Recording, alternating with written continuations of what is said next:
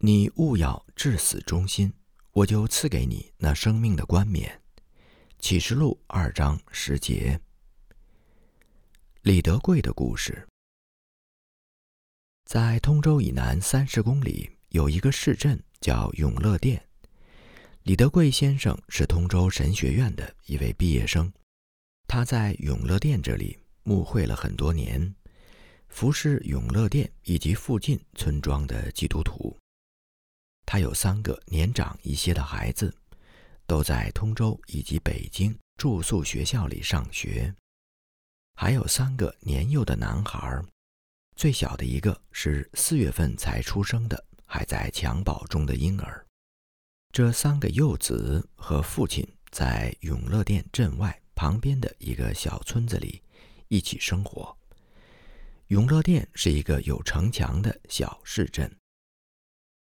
那四月份才出生的婴孩来到这个世界，却是一个充满患难的世界。一九零零年春夏之交，那些业余的义和团成员就开始在村子里演练他们各种奇怪的迷信仪式。在李先生的耳中，以及自己娇小的妻子的耳中，每天都会听到各种各样的谣言和威胁。在村子里。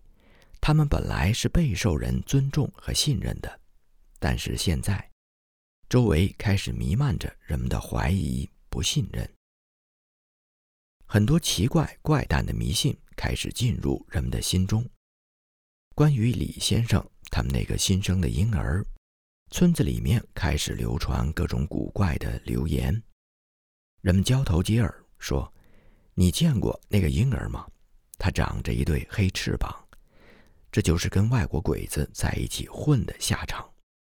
这个孩子早晚会飞出去，给那帮外国鬼子干坏事。五月份的最后一天是礼拜四，那时田地还没有成熟，农家还很清闲。在那片人口密集的区域，每个村子里面都有一些闲人聚集在一起，成立了义和团。在距离李先生家很近的一个庙里，义和团设立了祭坛。以前，宣教士们以及半信半疑的政府官员，好几次都劝阻解散了义和团。可是现在，谁要是再敢拦阻他们，那些义和团就会向拦阻者发泄愤怒。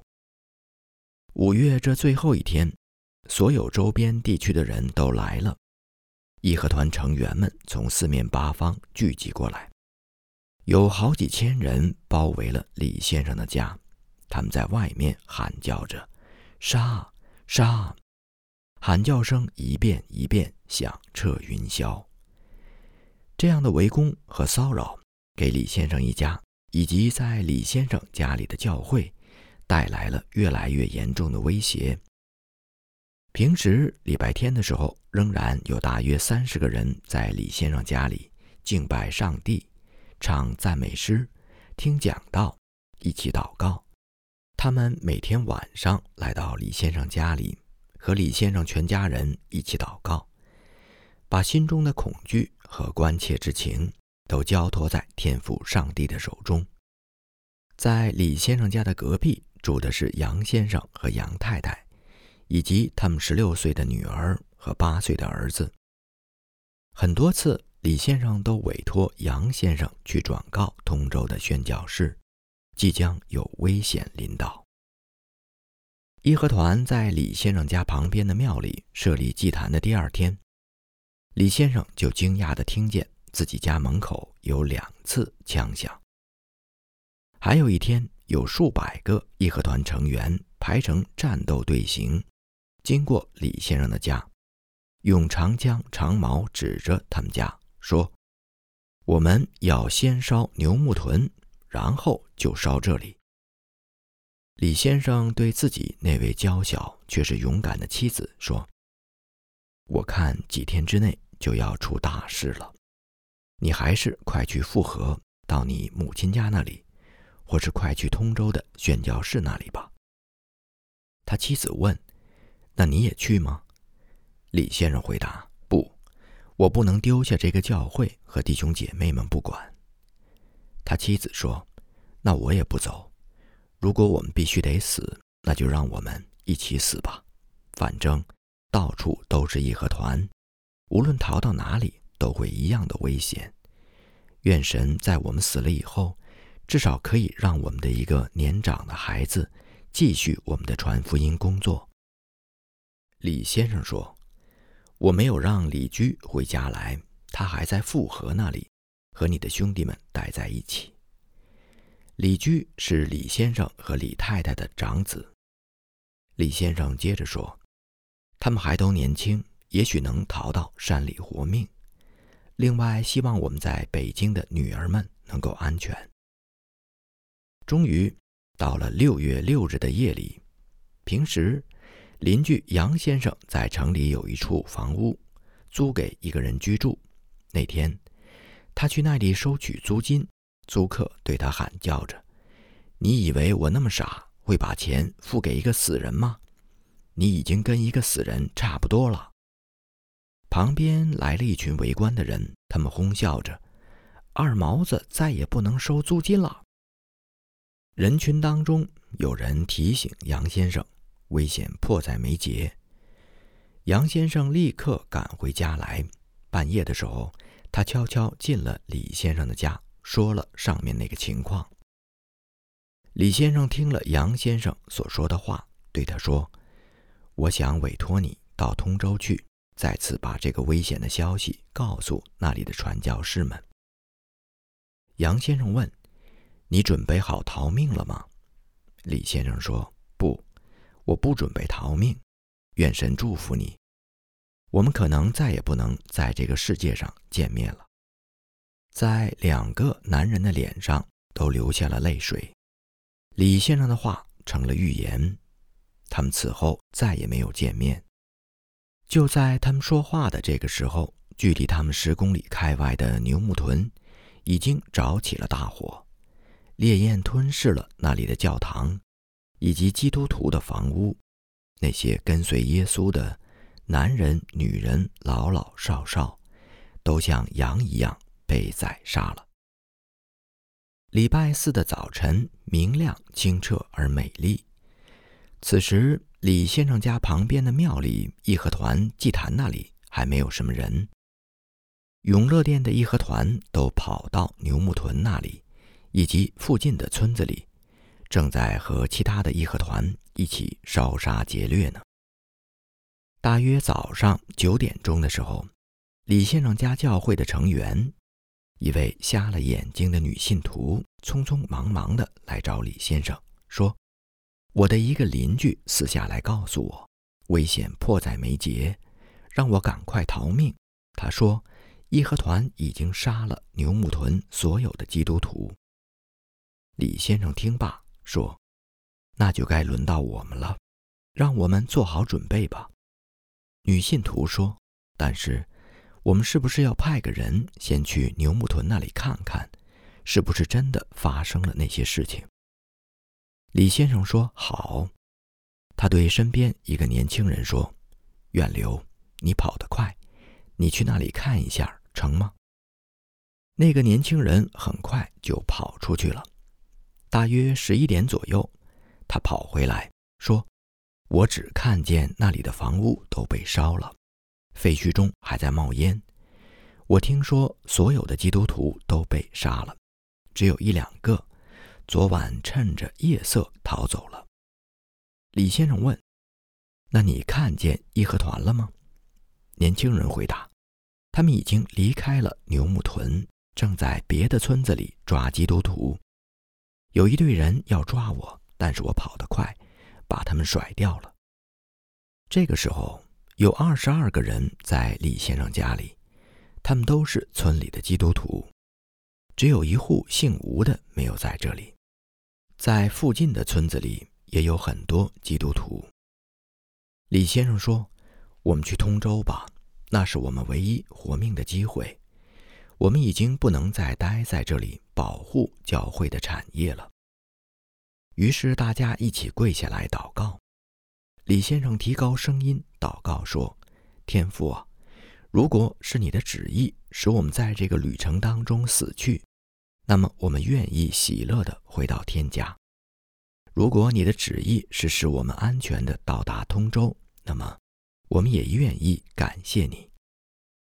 其他的人也想在祷告的时候出声说点什么，但是大家都止不住的哭泣，他们的哭声和眼泪是在神面前的呼求。很快，他们站了起来。李先生说：“我们现在必须出发，再耽搁一会儿，恐怕就会有性命危险。我们二十几个人不能一起走，应该分成几组上路，这样才不会引起太多的注意。”在那个六月盛夏的正午，这个略显奇怪的队伍出发了。第一组队伍当中是一个姓张的年轻人。和五个孩子，他自己六岁的妹妹，李先生的两个幼子，以及杨太太的两个孩子。他们后面的不远是杨太太、李先生和李太太，以及他们怀中刚刚出生四十天的婴儿。在他们后面一段距离之外，有十个人，主要是妇女们。所有的人都走得很慢。有的人在生病，有的人年老体弱，有的是孩童，年纪还小，不能快走。他们就这样走向了殉道者之路。大约走了五公里之后，他们看见远处左前方路村冒出了黑烟，一些人喊道：“他们把王先生的家给烧了。”张先生和孩子们走在最前面。看见前面村口有一些义和团摆着桌椅，他们正在那里吃筵席。张先生和孩子们走过去的时候，义和团没有发现，但是义和团发现了走在后面的杨太太等人。几百个义和团成员冲了过来，手里拿着长枪长矛，后面跟着一大群的村民。张先生回过头来看。只见一个身材魁梧的义和团首领抓着杨太太的衣领。张先生带着的那两个杨太太的孩子喊着“妈妈，妈妈”，他们一边哭一边跑了过去。李先生的两个幼子以及张先生的小妹妹也跟着跑了过去，并被义和团暴徒抓住了。年轻的张先生见状，赶忙逃走了。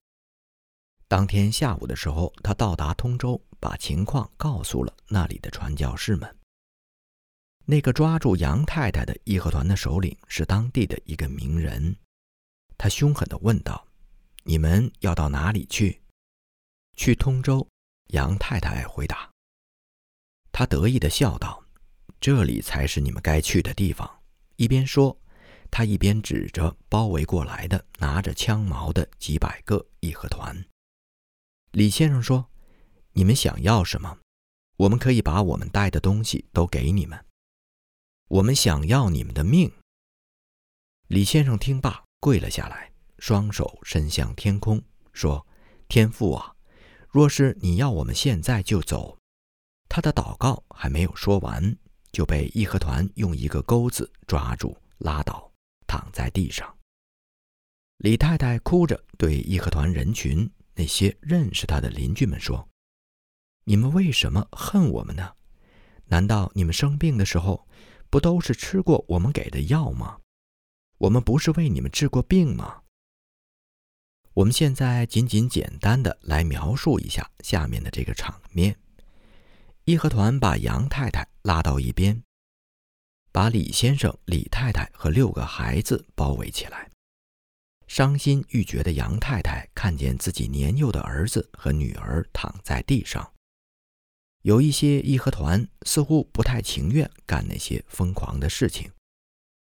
他们一遍一遍地包围着这些被抓住的基督徒，一遍一遍地向他们挥舞着长矛长枪，嘴里面说着一些疯狂的话语，直到突然变得疯狂、歇斯底里起来。他们大张着嘴巴。圆瞪着眼睛，用长枪长矛刺向那些无助的基督徒们。李太太请求饶了自己怀中刚刚四十天的婴儿。义和团的反应则是把婴儿抢过来，当做他们杀死的第一个牺牲品。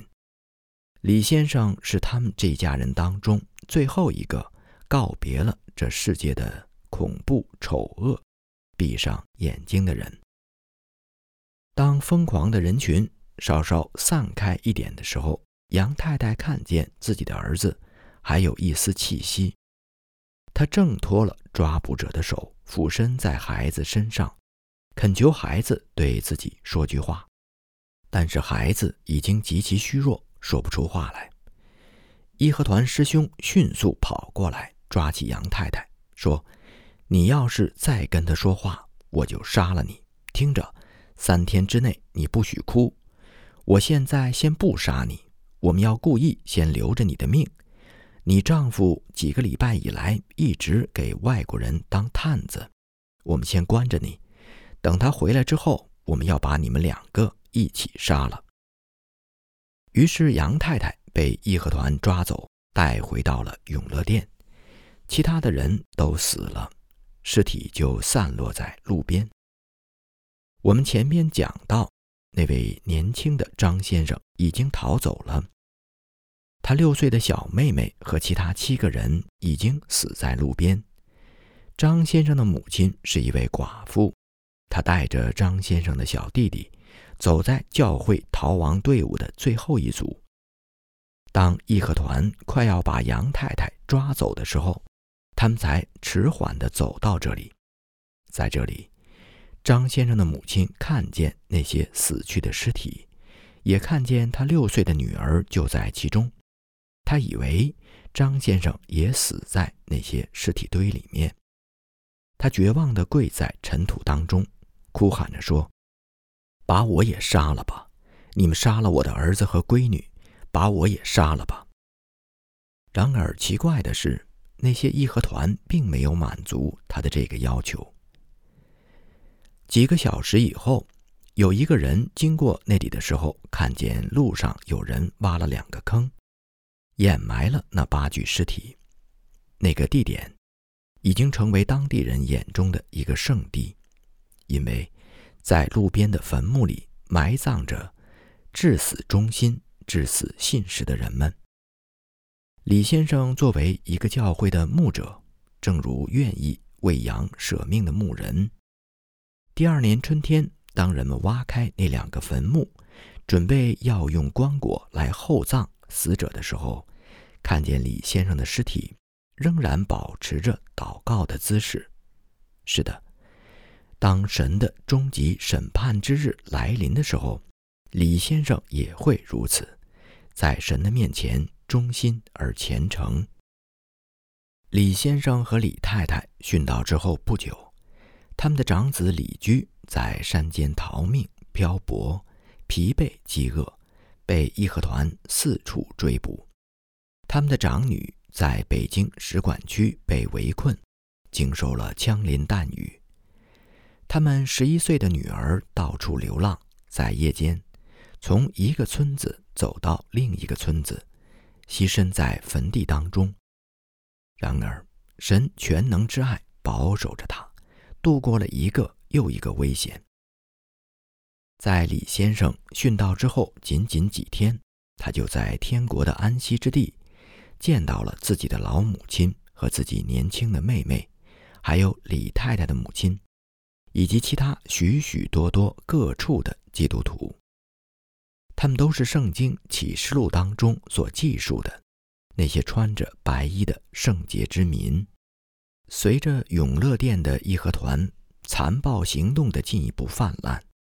永乐殿的基督徒们被一个一个的从家中、从藏身之地抓捕杀害，他们都与李先生同在天国了。有一位八十岁的驼背的老妇人叫袁太太，头发已经全白，她走路的时候口中总是喃喃的说着什么。有一天，义和团看见她步履蹒跚的去一个店里买东西。并听见他在自言自语的喃喃的说话，义和团愤怒地喊叫道：“你不管走到哪里，都还在对耶稣祷告。你这个老家伙还没悔改。”于是，他们操着长枪长矛冲上去，当场把那个老太太杀死了。有一位亲爱的姐妹，在她成年之后，学会了阅读圣经新约。袁太太被杀的同一天，这位姐妹在自家的灶炉前弯腰做饭的时候，被义和团从背后猛刺了一刀。他就这样浑身流着血。被义和团拖到他们的庙中，被他们用刀慢慢的切成碎片。这些神的信使百姓已经安息在天国之中，在那位伟大的牧者怀中，他们已经得着永远的幸福和荣耀。对于信实的传道人来说，爱他们到底，正如耶稣一样，这是何等的幸福和荣耀！一个女孩的见证。这位女孩是在北京 Bridgeman 教会女子学校学习了很多年的在读学生，她被许配给了李居。李居就是前面我们所讲的那位殉道的教会牧者李先生的长子。当义和团风暴来临的时候，学校解散，同学们或是一起去避难，或是分别开来。逃到各自的家中。这个女孩的爸爸带着她回到通州附近村子的家里。可是随着危险越来越严重，他们决定逃往东面的山区去避难。女孩骑着一头驴，她的爸爸在旁边步行。他们走到半路的时候，一队义和团看见了他们。他们看见那个女孩子的脚是没有缠过足的。因此断定他们一定是基督徒。暴民们抓住他，把他从驴身上拉下来，带到邻村庙中义和团的祭坛那里。这些暴民围绕着他，命令他给庙里的偶像上香。女孩说：“不，我不能给他们烧香，因为我信耶稣。你们就是杀了我，我也不害怕，因为我就会直接到天上看见我的天父了。”他的话音还未落，就在耳边听到天父对他说：“欢迎回家。”一位执事的敬前，一位在北京的传教士记述了在北京一间教会的执事的故事。一九零零年义和团刚开始的时候，四月期间，我有一次看到他，他说：“我不会逃跑的。”我愿意死在主的家中。后来，义和团风暴来临，有一天，邻居派人来告诉他，义和团当晚会来杀他，让他赶快躲藏起来。他说：“我就是想逃也逃不了，我就是能逃也不想逃。”他让家人都赶快离去，自己则单独留了下来。义和团来了一大伙人。先是在其他的屋子里放火，然后来到他所在的房子，准备继续纵火。当他们打开门的时候，看见这位老人靠着墙站着，伸展着双臂，仿佛是一个十字架的样子。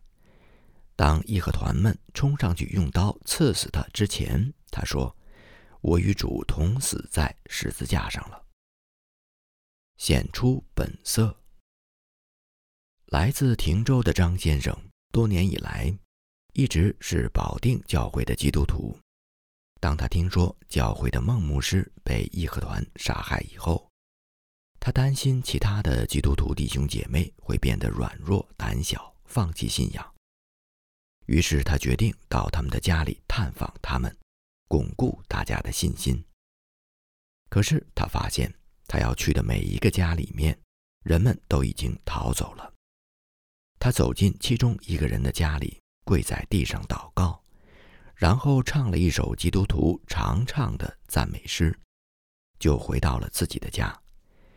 他在一张纸上写下了“我是基督耶稣教会的一个成员”，然后他把这张纸贴在自家的门板上。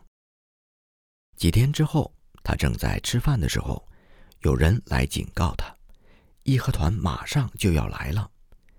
他心里默默地说：“我要先祷告祈福。”就在他低头祷告的时候，义和团冲了进来，用刀刺死了他。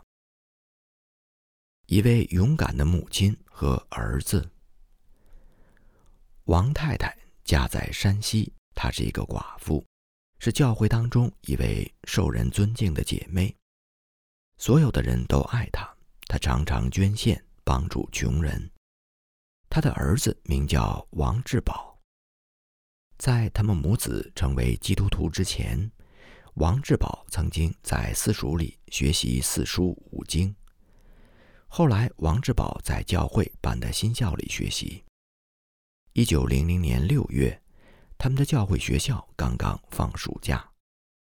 王志宝从学校回家之后，他的妈妈知道马上就会有危险临到山西的传教士们，于是对他说：“儿子，不要跟我待在家里，赶快到太古城那里去，去找那里的传教士们。”我是个女人，不能帮助那些传教士做什么事。你知道，咱们欠他们太多，他们这么爱我们，现在为了我们而面临危险，所以我们应该帮助他们。你年轻，赶快去尽量帮助他们，这样就相当于我也在帮助他们了。于是，这个小伙子就往太古城方向走去。走了很远之后，他回过头来，又往家里走。到了家里之后，又回过头去往太古城的方向走了。邻居问他：“你怎么又往太古去了？”他回答说：“我妈妈不让我待在家里。”就这样，王志宝向前面的危险走去。他到太古找了那几位传教士，并与他们待在一起，有几个礼拜的时间。后来。有一大群人冲了过来，杀害了那些传教士们。王志宝逃了回来，走到家里，把那些伤心的事告诉了母亲。王太太痛哭流涕，她为此伤心了三四天。接着，在他们的城里，大屠杀也开始了。义和团闯进了王太太的家。王太太说：“等一下，我马上要见主了。”所以我要换一件好的衣服。也许是王太太的镇静让那些暴民颇感惊讶和意外，因而他们真的在外屋静静地等着，一直等到王太太进里屋换好了衣服出来。只见她的脸微微向上扬，仿佛正在祷告，然后她跪在那些刽子手的面前。他们杀了王太太以后，来杀王志宝，命令他说：“跪下，我们这就送你去天堂。”于是王志宝跪了下来，他们的应许实现了。梁世台，梁世台也是山西教会的一名基督徒，他住在太古城。当真理进入他内心之后，他放弃了可以赚大钱的生意。搬到教会的宿舍来住，要学习更多的真理。信仰使他戒掉了鸦片烟的恶习，并使他的身体和灵魂都得到了平安。在自费完成了学业之后，梁世台到一百公里外的一个教会担任负责人。义和团风暴来临的时候，官府命令他必须放弃自己的信仰。但是梁世台坚决地拒绝了。义和团抓到他的时候，他说：“我是耶稣的门徒，我不能敬拜你们的众神。你们要是想杀我，请随便吧。你们只能杀我的身体，却不能杀我的灵魂。我不怕你们。”尊重十字架。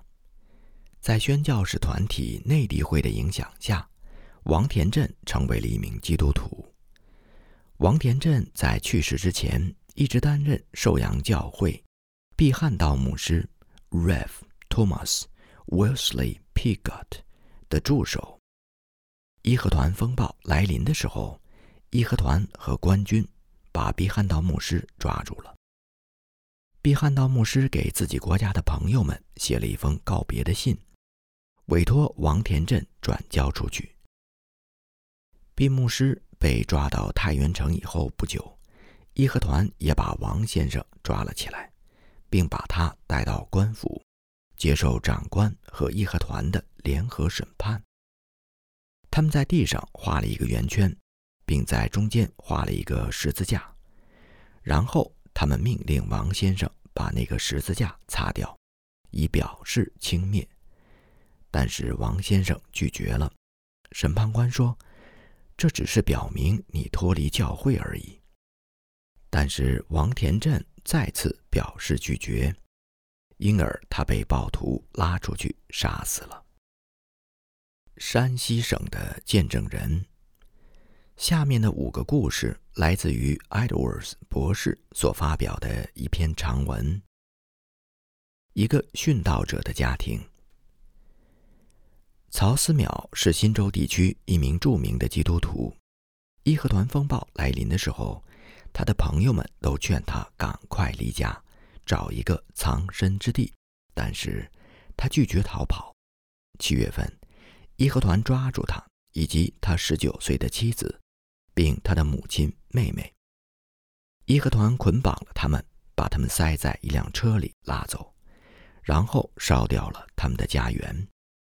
他们被押到新州县城里，但是当他们被领到义和团首领那里去的时候，那位首领说：“我不想见到他们，你们把他们带回去吧，随便找个地方把他们杀了就行了。”于是，曹家四口人又被塞进车里，押送回去。他们一家人在车上一起唱基督徒的赞美诗。他带领我，他们唱道：“他带领我经过死河的寒波，即使经过死谷，我也不离开他。”他们的心因这首歌而倍感坚强。当押送他们的车子到达村外的时候。义和团把他们从车里拉了出来。曹先生首先被砍头，但是剩下的三位妇女信心并不动摇，他们没有一个人愿意放弃信仰。曹先生的母亲说：“你们已经杀了我儿子，现在杀我吧。”于是他也被砍头了。曹先生的妹妹和妻子仍然信心坚定。妹妹说。我的哥哥和母亲已经死了，现在杀我吧。最后只剩下了曹先生年轻的太太，他指着那三具尸体说：“你们已经杀了我的丈夫和他的家人，我还何必活着呢？”就这样，他也成为新州地区殉道的基督徒之一。